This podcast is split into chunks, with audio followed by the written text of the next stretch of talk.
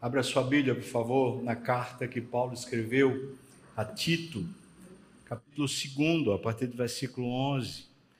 Vamos ler dessa vez até o capítulo 3, versículo 11. Falar sobre a verdadeira graça salvadora. Vivemos num tempo onde a graça tem sido usada de forma muito leviana e às vezes de forma até maldosa por parte de alguns pastores ou talvez lobos vestidos de ovelhas que têm deturpado o ensino da graça, transformando ela numa licenciosidade para o pecado. São histórias e mais histórias e conteúdos em cima de conteúdos, é, fazendo da graça salvadora, graça santificadora, uma, uma, um outro evangelho, um anátema, uma coisa esdrúxula, uma coisa feia, uma coisa perniciosa. Há uma graça verdadeira e há uma graça que salva. É pela graça que nós somos salvos mediante a fé. Isso não vem de nós, é dom de Deus. E é essa graça revelada aqui, escrita pelo apóstolo Paulo para aquele discípulo e também pastor Tito, e por que Paulo está escrevendo sobre isso?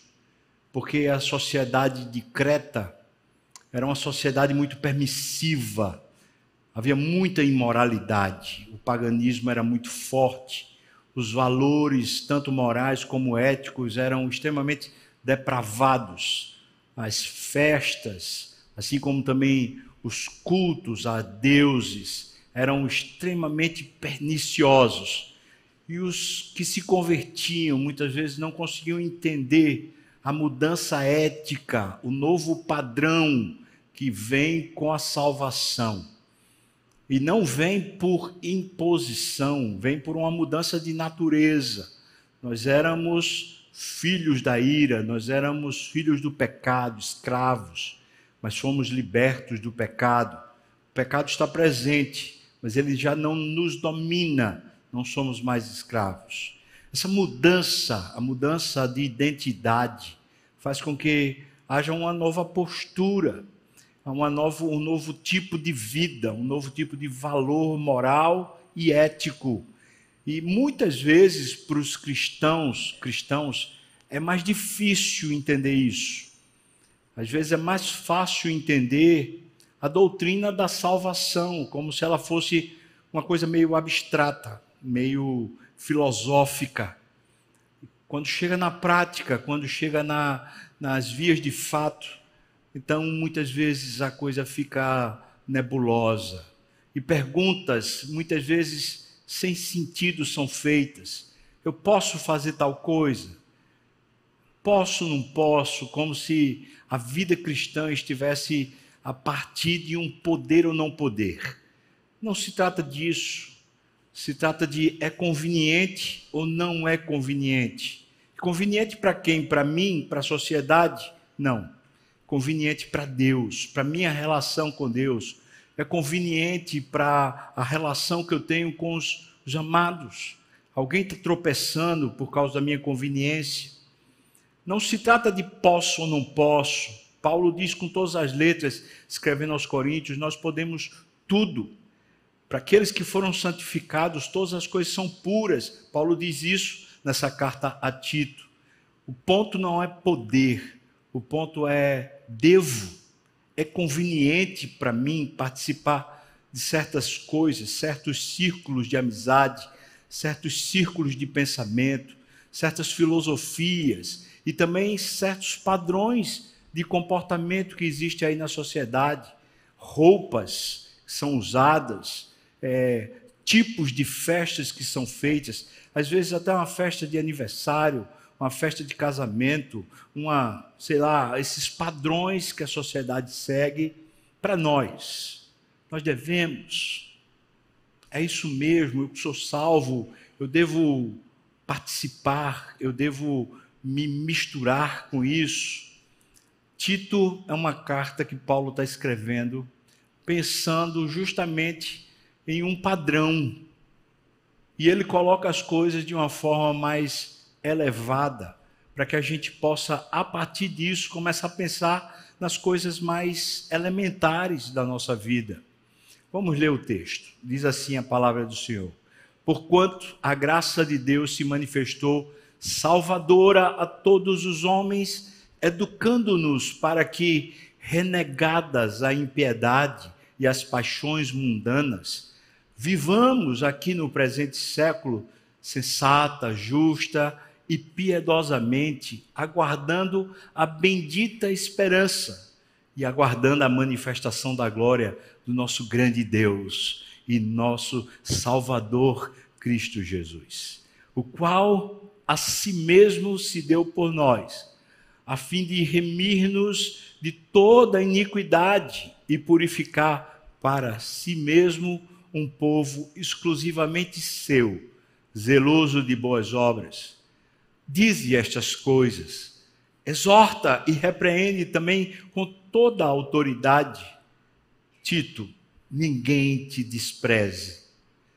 Lembra a igreja, lembra-lhes que se sujeitem aos que governam, às autoridades, sejam obedientes, estejam prontos para toda boa obra, não difamem a ninguém, nem sejam altercadores, mas cordatos, dando provas de toda cortesia para com todos os homens. Pois nós também outrora éramos nécios, nós éramos desobedientes, desgarrados, éramos escravos de toda sorte de paixões e prazeres, vivendo em malícia e inveja, odiosos e odiando-nos uns aos outros. Quando, porém, se manifestou a benignidade de Deus, nosso Salvador, e o seu amor para com todos, não por obras de justiça, praticada por nós, mas segundo a sua misericórdia, aí ele nos salvou mediante o lavar regenerador e renovador do Espírito Santo que ele derramou sobre nós ricamente por meio de Jesus Cristo, o nosso Salvador, a fim de que, justificados por graça, nos tornemos seus herdeiros segundo a esperança da vida eterna. Fiel é esta palavra. E quero que no tocante a estas coisas, faças afirmação confiadamente para que os que têm crido em Deus sejam solícitos em práticas de boas obras. Estas coisas são excelentes e proveitosas aos homens. Evita as discussões insensatas genealogias, contendas e debates sobre a lei, porque não têm utilidade e são fúteis. Evita o homem faccioso e depois de admoestá-lo a primeira, a segunda vez, pois sabes que essa pessoa ela está pervertida e vive pecando e por si mesma está condenada. Amém. Vamos orar. Senhor, Abre, Senhor, nossa mente aqui, para que o raciocínio flua de uma forma que seja entendível e abençoadora. Abre meu, minha mente, minha boca, Senhor, mas também dos meus irmãos. E, Pai, nosso coração toca com fogo, Senhor, e aquece e incendeia no nome de Jesus. Amém. Amém. Quero dividir esse texto em basicamente dois pontos, mas cada ponto eu vou subdividir em três pontos. O primeiro ponto é como a graça de Deus nos salva. E é muito importante entender como, qual é o processo. Alguns verbos são usados aqui para explicar. No versículo 11 diz: Porque a graça de Deus se manifestou, trazendo salvação a todos os homens. É só pela graça a salvação é entregue por meio da graça para nós. E o versículo 14, ainda do capítulo 2, diz: Ele se entregou por nós a fim de remir-nos de toda iniquidade e purificar para si mesmo um povo exclusivamente seu, zeloso de boas obras. primeiro verbo que eu quero destacar é o verbo remir. Essa expressão no grego significa pagar um resgate. A graça é expressa no pagamento do resgate. O que, significa isso? Nós estávamos presos, debaixo de uma condenação, de uma sentença. É como se nós, nós fôssemos reféns. Estávamos ali presos e para sermos libertos teria que ser pago um resgate. Quem era que nos dominava? Quem era que colocava a gente preso? Era o pecado. E o diabo se aproveitava do pecado para comandar a nossa vida. Nós precisávamos que, pela lei, fosse pago um resgate. E o resgate para o pecado é a morte. O texto está dizendo que Jesus Cristo se deu. O meio da graça alcançar a gente é uma doação do próprio Deus. Deus se dá para ele, através da sua morte, pagar o preço do resgate. O que é que isso anuncia? Anuncia, primeiro, que nós não valemos nada. Na verdade, nós estamos dando prejuízo para Deus. Deus precisa pagar para tirar a gente de, um, de uma situação de calamidade. Nós não valemos nada, irmãos. Nós estávamos dando prejuízo para Deus. Esse é o fato que a graça anuncia. E é o primeiro lado. Primeiro lado é um lado difícil da gente aceitar. Talvez até a gente entenda. Mas aceitar isso, colocar isso no coração que nós não temos um valor próprio, não temos uma dignidade própria para sermos salvos.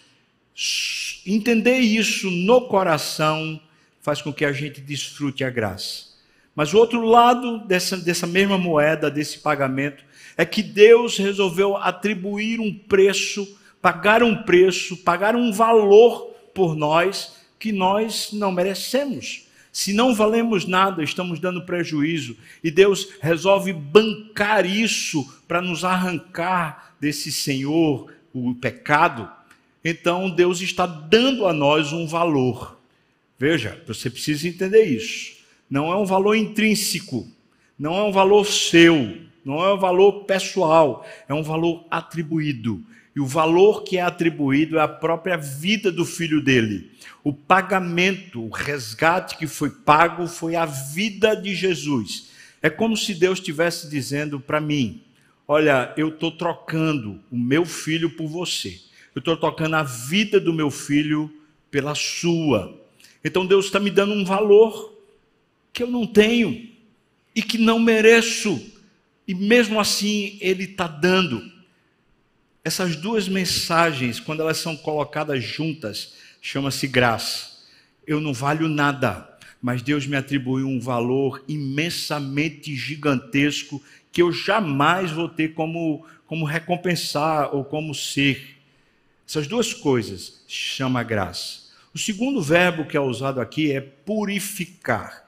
E o texto diz purificar para si mesmo. A purificação é o único meio de nós termos acesso a Deus. Essa palavra é usada no Velho Testamento como propiciação. É quando Deus, ao purificar a nossa iniquidade, ou seja, a sujeira do nosso pecado, então ele pode estar conosco. Lembra no Velho Testamento? Deus é o Deus do panim, essa palavra hebraica significa face a face, olho no olho. Deus é o Deus que quer habitar no meio do seu povo. Quando ele tira o povo do Egito, ele faz questão de construir uma tenda no meio do tabernáculo. Eu vou tabernacular com o povo, eu vou habitar no meio deles. Deus quer estar conosco. Mas como isso é possível se somos pecadores? Deus não pode habitar no meio do pecado, Deus não pode suportar o pecado, ele, ele tem uma barreira, ele tem um impedimento enquanto somos pecadores. A graça se manifesta quando Jesus Cristo, pagando o resgate, ele não só paga um preço que não merecemos, mas ele purifica a gente de toda a iniquidade. Esse é outro conceito muito precioso. Ele não só absolve a gente, absorve a, absolve a gente do pecado, mas de toda iniquidade do pecado. A iniquidade é o padrão de perversão que um pecado pode ter. O pecado original é o pecado de você andar pelo seu próprio coração, pelo seu próprio caminho. É você dizer que é independente de Deus. Esse é o pecado original. E o salário desse pecado é a morte. Como consequência de cada um andar segundo entende, geramos vários pecados que são práticas pecaminosas. Esses pecados, eles têm graduação de iniquidade. Um pecado pode ter mais iniquidade ou menos iniquidade, mas o que o texto diz para nós é que ele purifica. Ele pega toda iniquidade e ele tira a sujeira, ele torna puro.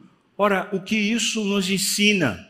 Nos ensina que nós éramos sujos nós não tínhamos acesso a Deus, nós éramos inimigos de Deus, as nossas iniquidades faziam separação entre nós e o nosso Deus.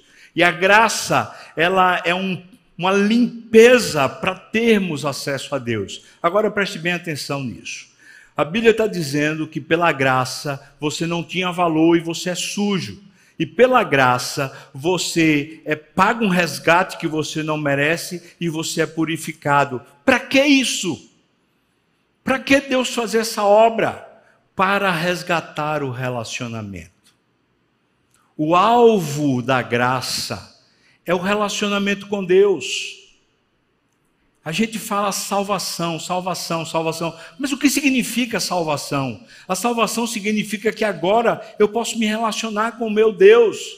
Não só aqui, eternamente. Então, se eu abro mão do relacionamento, eu estou abrindo mão da própria graça. E se a minha vida não está pautada no relacionamento com Deus, então para que a graça? A graça de Deus é para o relacionamento acontecer.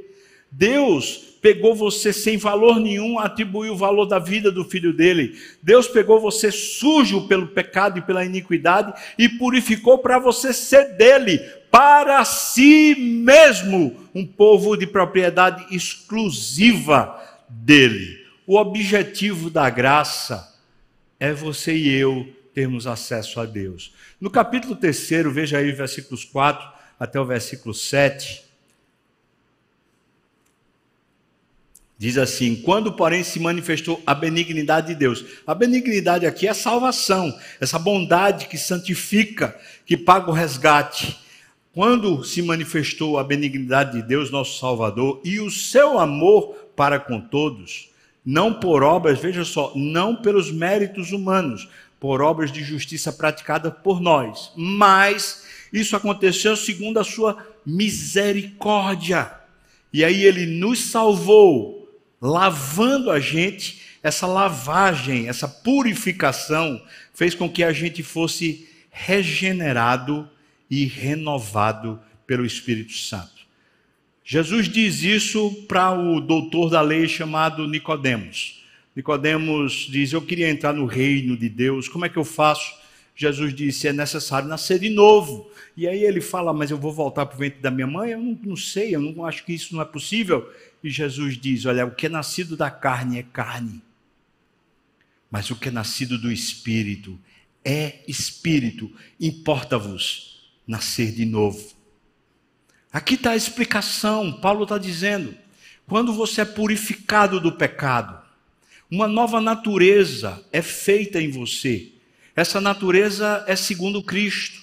Você é uma nova criação, criado com a nova natureza, a natureza do próprio Deus, que é santa.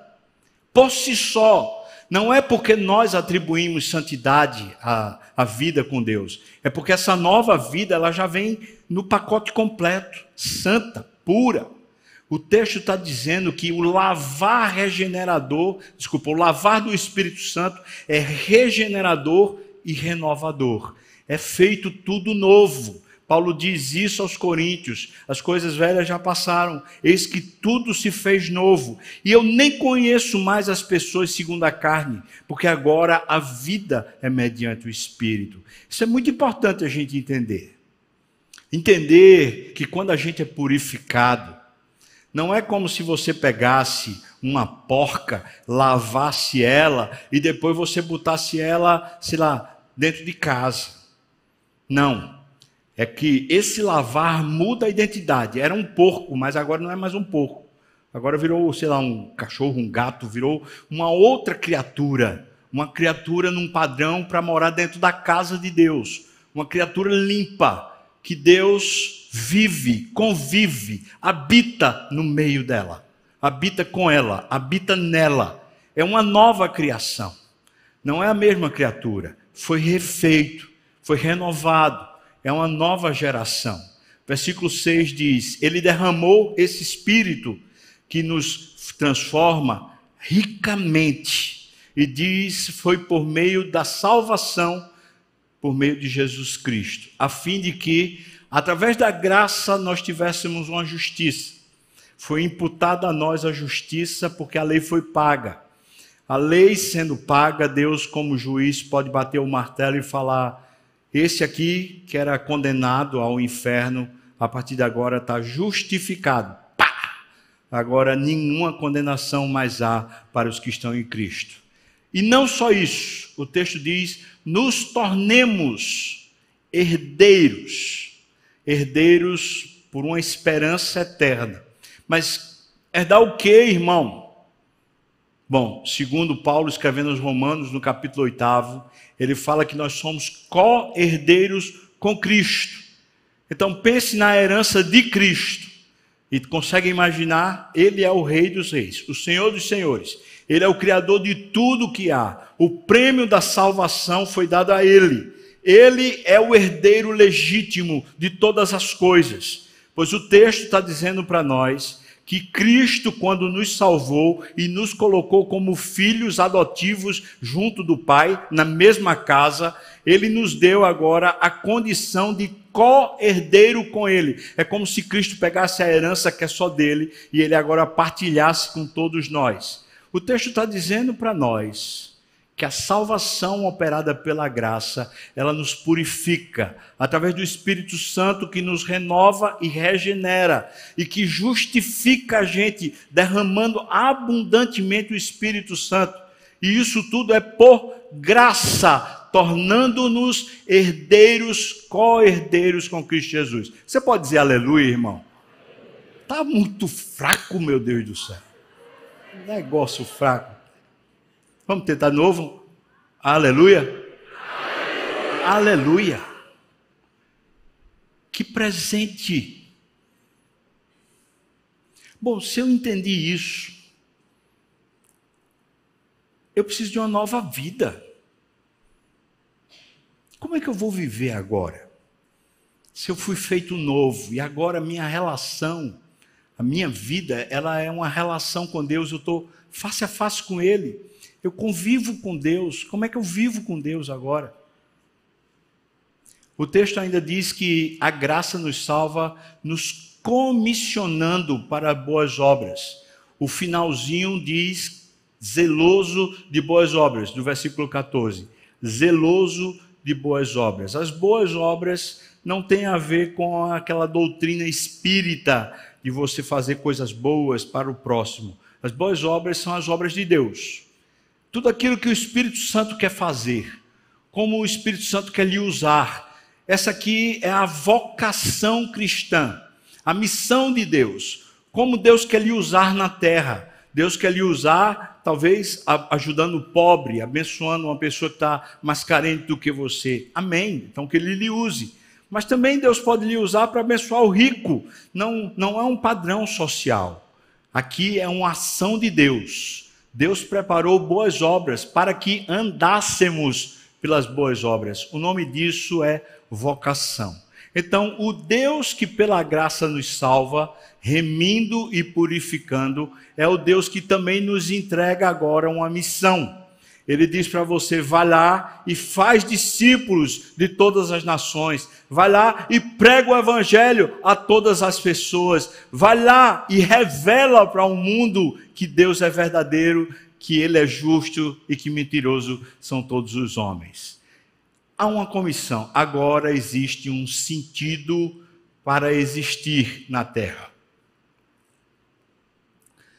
Primeiro, eu era um pecador, preso, condenado. Mas agora, o Senhor me libertou, me justificou, me purificou. Agora ele me fez uma nova criatura, ele me renovou. Agora o Espírito Santo habita em mim, agora eu tenho a presença do próprio Deus.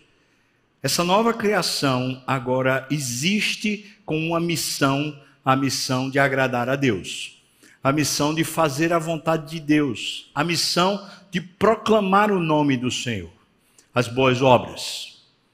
Bom, imagina Paulo dizendo isso para Tito, diante de uma sociedade bem pervertida, de padrões morais baixíssimos, às vezes até imorais ou amorais.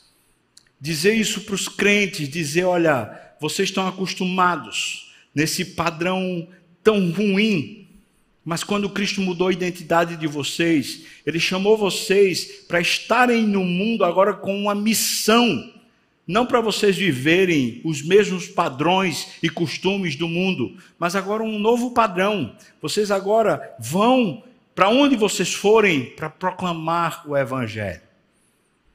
Chegamos no segundo ponto. O texto diz para nós que a, o versículo 12, ainda do capítulo 2, diz: ensinando-nos para que, renunciando à impiedade e às paixões mundanas. Ou, seja, a graça, ela é educadora. Hernandes Dias Lopes diz: ser cristão é estar matriculado na escola da graça.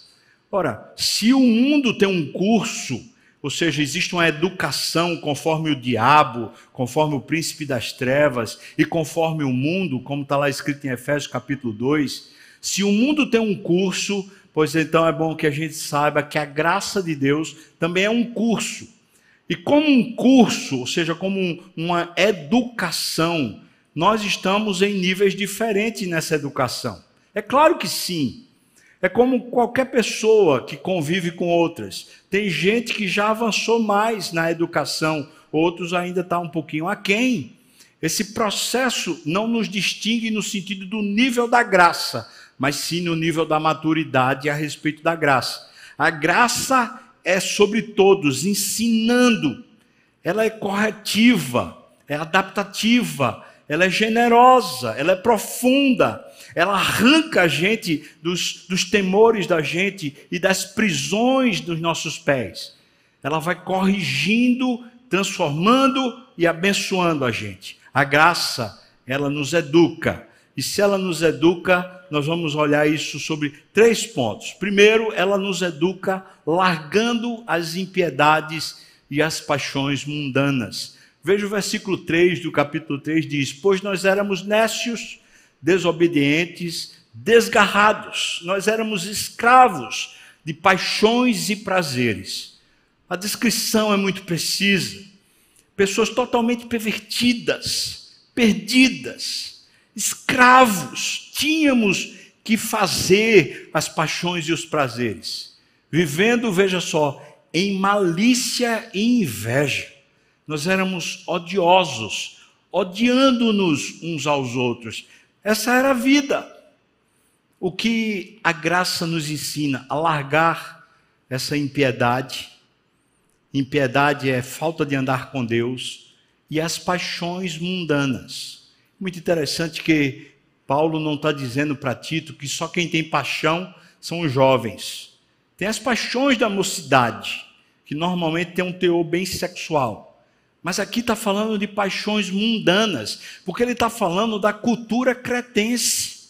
Aquela cultura era cheia de paixões. E as pessoas faziam a coisa com muito, com muito gosto. Por quê? Porque era uma paixão. E quando a gente trata de paixão, não existe raciocínio. É como torcedor de time. Torcedor é torcedor daquele time, não é porque o time ganha, porque o time é bom, é porque é daquele time, pronto não se explica. O que o texto está dizendo é que essa, essa graça vai educando a gente a renegar paixões. Irmãos, quando nós éramos escravos, como está dizendo aqui, das paixões, nós tínhamos que obedecer, mas agora que fomos libertos, nós não precisamos mais obedecer às paixões. E se nós somos uma nova criatura, é justamente largando as paixões que a gente é coerente com quem somos. Não é porque é uma obrigação, não é uma imposição. Ah, porque a igreja não deixa. Ah, porque o pastor, se o pastor pegar. Ah, se o conselho souber. Não tem a ver com os outros, tem a ver com quem você é. Se você é uma nova criatura, viva como uma nova criatura.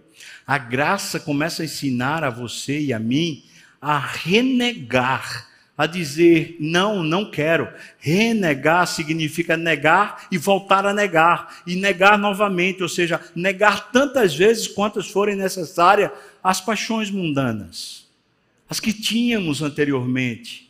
A graça vai nos educando. Então a gente pode dizer que no processo da educação, alguns de nós já está bem mais educado em relação a, a negar paixões Outros ainda não estão tão bem educados e ainda estão se deixando levar por algumas paixões. Mas a graça está dizendo, ela é educadora. Ela vai educando a gente. Preste atenção que o agente, o artista principal, o protagonista aqui é a graça, não é você.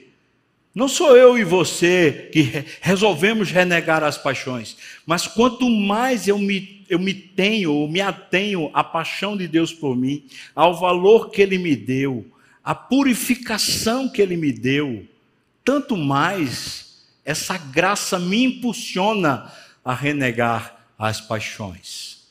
O segundo ponto é o versículo 12, a parte B diz: Vivamos no presente, agora, no mundo, de maneira sóbria, justa e sensatamente. Essas três palavras eu diria que é abraçando a vida do Espírito através de uma nova ética, ou por meio de uma nova ética.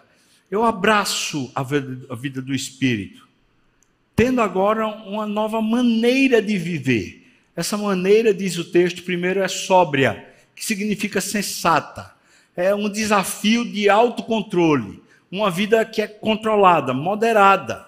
O versículo 2 do capítulo 3 diz para a gente assim: não difamem a ninguém, não sejam altercadores, ou seja, não vivam brigando, não vivam o tempo todo beligerante, aquela pessoa dura, chata, aquela pessoa ranhenta sempre tem que ter razão, é sempre o dono da verdade. Para com isso. Você agora é sensato, agora você é sóbrio. Você agora tem um autocontrole, você não vive brigando. Não seja altercador, mas cordato.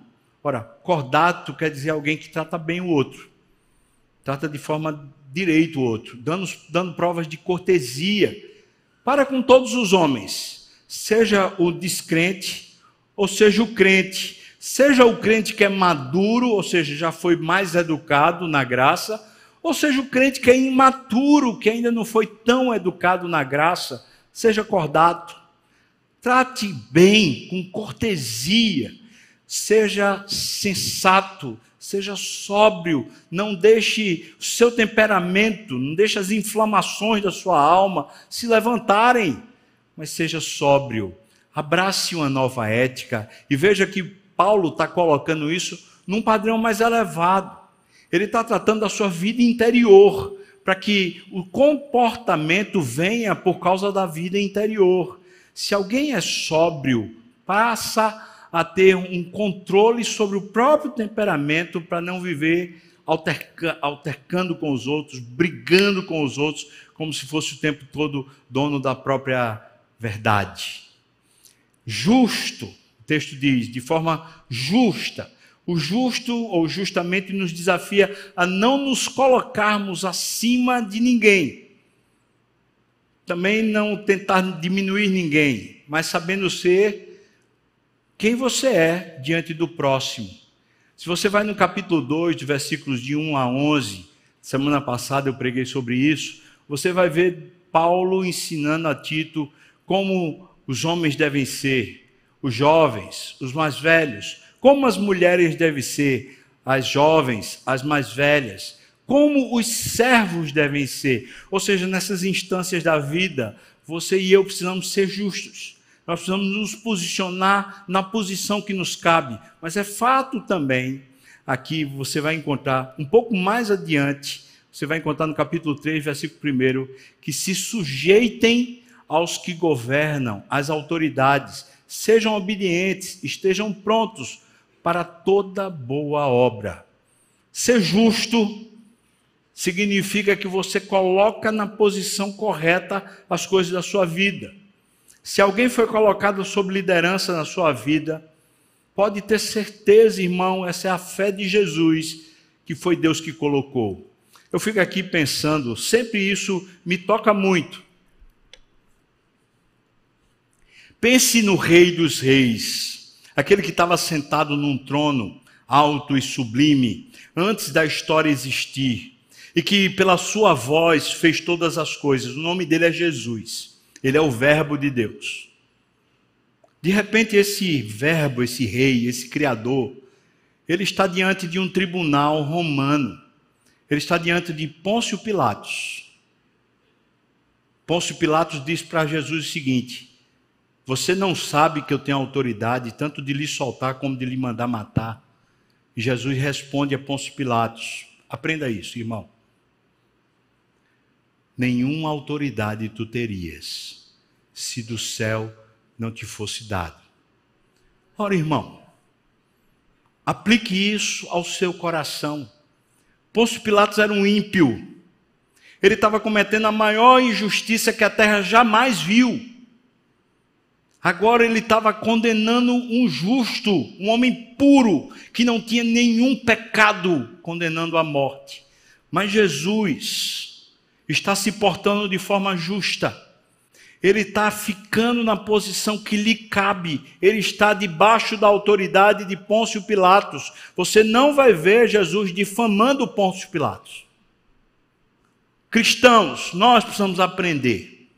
Não é o fato de alguém que é nosso governante ser ímpio, ser sem vergonha, ser mentiroso, ou ladrão, ou o que for, que faz com que eu e você tenha autoridade ou permissão para difamar, para ficar falando mal. Nós nos sujeitamos. Está aqui, o versículo primeiro. Se sujeitem aos que governam, as autoridades. A igreja do Senhor Jesus precisa aprender isso. não tem a ver com o homem, porque a sua vida não tem a ver mais com os governos da terra, tem a ver com o seu rei, o rei da glória. Nós nos sujeitamos a esses homens, porque nós nos sujeitamos a Deus, e Ele é o dono de tudo que há. Ou você acha que Deus não é o Senhor de todos os governantes? O que é que você acha? Sim ou não, irmão? Sim. Claro que sim. Então, apazigue o seu coração. Tenha paz no seu coração. A gente não precisa concordar, Jesus não está concordando com a posição de Pôncio Pilatos, mas ele está se sujeitando. Eu e você precisamos fazer a mesma coisa, nos sujeitar. É justo, nós precisamos nos colocar na posição justa, correta, a gente não pode se, se, achar por causa do valor que Deus nos deu, por causa da dignidade da nova criação, nós não podemos nos achar melhor do que ninguém, superior a ninguém. Nós somos, na verdade, como quem serve, os servos de Deus na terra. E o texto diz também de forma piedosa, piamente é o que o texto diz piedosa desafia a gente a ter uma vida centrada no relacionamento com Deus. Se você vai no capítulo 3, versículos de 9 a 11, diz assim: Evita discussões insensatas, genealogias, contendas, debates sobre a lei. Tem crente que gosta de viver altercando, brigando, levantando questiúnculas. Ah, porque tem um solo de guitarra no culto. Ah, porque tem não sei o que lá. Coisas que não tem nada a ver coisas que são, como se diz, sexo dos anjos, brigando por picuinha, por nada. Ele está dizendo: para com isso. Evita esse negócio. Você está perdido? Genealogias, contendas, debates sobre a lei. Meu Deus, se você quer viver com Deus, então seja humilde de coração e passe a viver com Deus. O texto diz: porque não tem utilidade e são fúteis. Quando a gente debate essas coisas, irmãos, o máximo que vai chegar no final é duas pessoas brigadas, chateadas uma com a outra. E cada uma ainda com o mesmo ponto de vista se achando maior do que a outra. Que Deus tenha misericórdia de nós. Que o Senhor nos ensine. O texto ainda diz assim: evita o homem faccioso.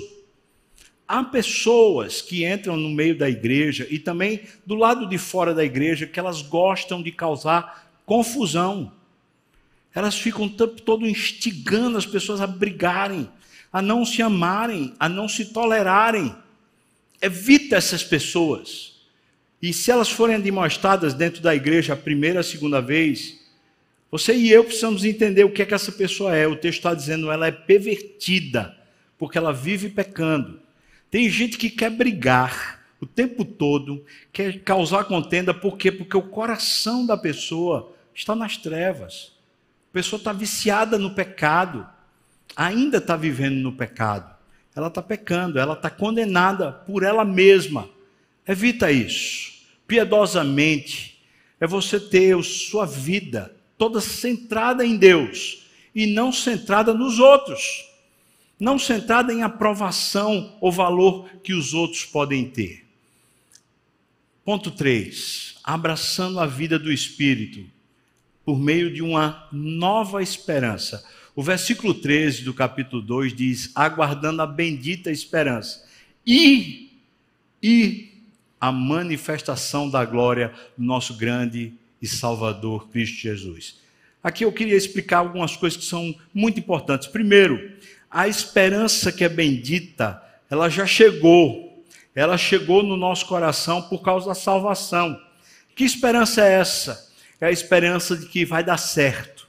A nossa vida vai dar certo. Você crê nisso, irmão?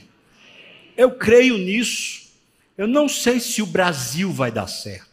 Eu não sei se Recife vai dar certo. Eu não sei se os outros vão, dar certo. Mas eu sei de uma coisa: eu fui comprado por um preço que vale mais do que o mundo todo. Eu fui comprado pela vida de Jesus a minha vida vai dar certo porque Deus resolveu que ela ia dar certo. Não é por causa de mim, nem porque eu mereço, mas é porque Ele resolveu me dar um valor maior do que o mundo inteiro. Então vai dar certo. Essa é a esperança.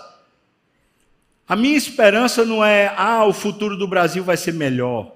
Ah, a gente vai ter uma sociedade mais justa. Ah, a gente vai estar livre de ideologias e de sofismas. E... Eu não sei, talvez não. Talvez vá até piorar, mas eu sei de uma coisa: o mundo pode ir de mal a pior, mas eu sei que a minha vida está subindo. Eu estou brilhando cada dia mais, até ser dia perfeito. Eu vou me encontrar com o Rei da Glória e Ele está me aperfeiçoando. Eu sei que a minha vida vai dar certo. Você sabe disso? Então tenha esperança. Tenha esperança. Corrija seu coração quando você começar a ficar pessimista. Aí você diz é realista. Não. Você não está olhando a vida real. Você está olhando a vida dos homens. Você está olhando para o mundo. Olhe para a vida real, a vida de Jesus que está em você. Seja realista. Se você for realista, você é esperançoso. Mas o texto diz: além disso, Existe um outro elemento, a manifestação da glória do nosso grande Deus e Salvador Jesus Cristo. Alguns vão dizer, isso é a, volta de Cristo. A manifestação dele, ele vai vir, mas o texto, ele é mais explicado. O texto está dizendo que é a manifestação da glória.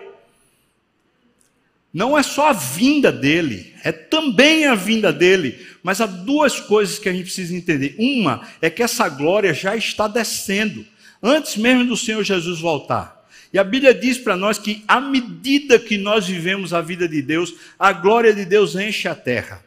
A glória já está se manifestando e ela vai se manifestar profundamente e eficazmente quando Cristo voltar. Então existe um já e o ainda não, mas o ainda não vai chegar quando Cristo se manifestar. Então nós já estamos manifestando a glória de Deus, mas essa manifestação será muito maior, muito, muito, muito gigante que a gente jamais vai conseguir imaginar.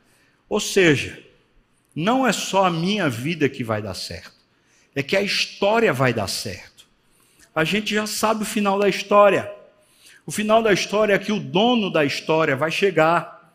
E quando ele chegar, ele chegar, chegará como um valente e poderoso, um grande guerreiro que põe ordem na casa, reorganiza a história. Ele vem como um cetro de juiz, ele vem como dono de tudo e vai fazer tudo funcionar. Agora, imagine como é que vai ser no céu. Imagine se a gente não tem mais no nosso coração nenhum egoísmo. Também a gente não está mais preocupado com o dia de amanhã, não está mais ansioso com nada. E a gente ainda está aqui, só que agora amando uns aos outros e vivendo para servir a Cristo, numa vida perfeita. Essa vida ela está se manifestando à medida que a glória de Deus vai chegando. Quanto mais ela desce no nosso meio, quanto mais a glória de Deus vai enchendo nossa vida, mais a vida do céu vai chegando para nós. Mas ela será plena e completa quando a gente se encontrar com Jesus. Seja através da nossa morte, ou seja através da vinda dele, o que acontecer primeiro, nós vamos ter isso completo. E o que nos anima é a certeza de que eu vou dar certo e que a história vai dar certo, porque o dono da minha vida também é o dono da história e é o Senhor de tudo que há. A salvação é um pacote completo. A graça, ela vem por meio das ações, dos méritos de Jesus, e ela começa a educar a gente a ter uma nova postura Primeiro, uma nova postura ética. E segundo, uma nova postura santa. Uma postura de alguém que vive para Deus e vive com Deus. Como eu falei, talvez muitos de nós estão ainda em pontos diferentes nessa educação. Minha recomendação como pastor: não vamos julgar uns aos outros. Vamos nos ajudar uns aos outros. Vamos nos ensinar uns aos outros por meio da palavra. Vamos tentar fortalecer um ao outro por meio da oração, por meio do amor, por meio da cortesia e também por meio da correção. Às vezes a admoestação, às vezes a gente precisa dar uma dura, às vezes precisa de disciplina, mas vamos ajudar uns aos outros a educar é mais novo na fé, vamos abençoar, vamos ajudar. É mais antigo na fé, mas não significa que é mais educado na fé. Tem tanta gente que é já idoso, mas é super mal educado, come com a boca cheia, saindo farinha para todo lado. É idoso, mas é mal educado. A gente que está dentro da igreja, que já está há muitos anos na igreja, mas ainda é mal educado na graça, precisa aprender mais, precisa ser mais humilde, precisa crescer na graça e no conhecimento do Senhor Jesus. Finalizar esse sermão aqui com um desafio. Já que estamos matriculados, já que somos cristãos, estamos matriculados, que tal? Que tal você pretender ser um aluno nota 10? Na minha escola, no meu período escolar, eu sempre fui um aluno nota 8, 9, 8, 9. Às vezes eu tirava 10 às vezes, mas oito era quase sempre, e nove de vez em quando. Às vezes, chegavam dez. Mas que tal? Tá bom assim, irmão? Oito, nove, tá bom? Dez, o que é que você acha? A gente se aplicar nisso. Meu Deus, eu quero desfrutar. Eu quero desfrutar o que o Senhor fez por mim. Eu quero aprender a viver essa vida, me entregando a Ti, Eu quero desfrutar minha relação contigo, meu amor por ti, eu quero que aumente. Me permita fazer essa aplicação de novo, mesmo que ela pareça tão já arranhada por tantas vezes ter sido dito aqui. Você tem lido a Bíblia?